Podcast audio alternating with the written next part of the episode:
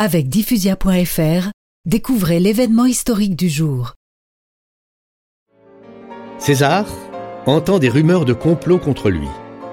Et il a peur? Pas du tout, Chloé. Et il se prépare à partir pour l'Asie le 18 mars. Mais le 15 mars, après une réunion du Sénat, alors que tout le monde sort, quelqu'un appelle Marc-Antoine, le fidèle parmi les fidèles. Marc-Antoine s'éloigne donc, et César se retrouve seul un moment, encerclé de sénateurs et sans ses gardes qu'il a renvoyés.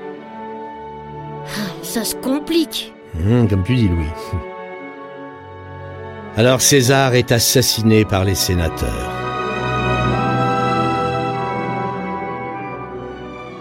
Il reçoit 23 coups de poignard.